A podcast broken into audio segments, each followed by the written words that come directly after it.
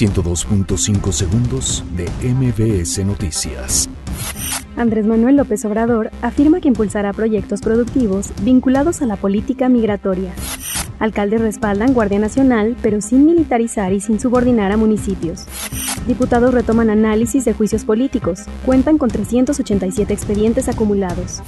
La jefa de gobierno de la Ciudad de México, Claudia Sheinbaum, pide a ciudadanos no realizar compras por temor a escasez de combustible. La Secretaría de Seguridad Ciudadana dice que está garantizado el combustible para patrullas y ambulancias de la policía. Cerca de un millón de litros de combustible llega a Morelia. El Instituto Nacional Electoral condena la simulación de paridad de género en alcaldías de Oaxaca. El Tribunal Electoral del Poder Judicial de la Federación desecha demanda de Juan Manuel Cepeda para ser sustituido como integrante de la Comisión de Justicia. Cierre de administración en Estados Unidos cumple 19 días. Demócratas y Trump no ceden. Reconoce Guti que ha sido difícil su adaptación en el PSB holandés. 102.5 segundos de MBS Noticias.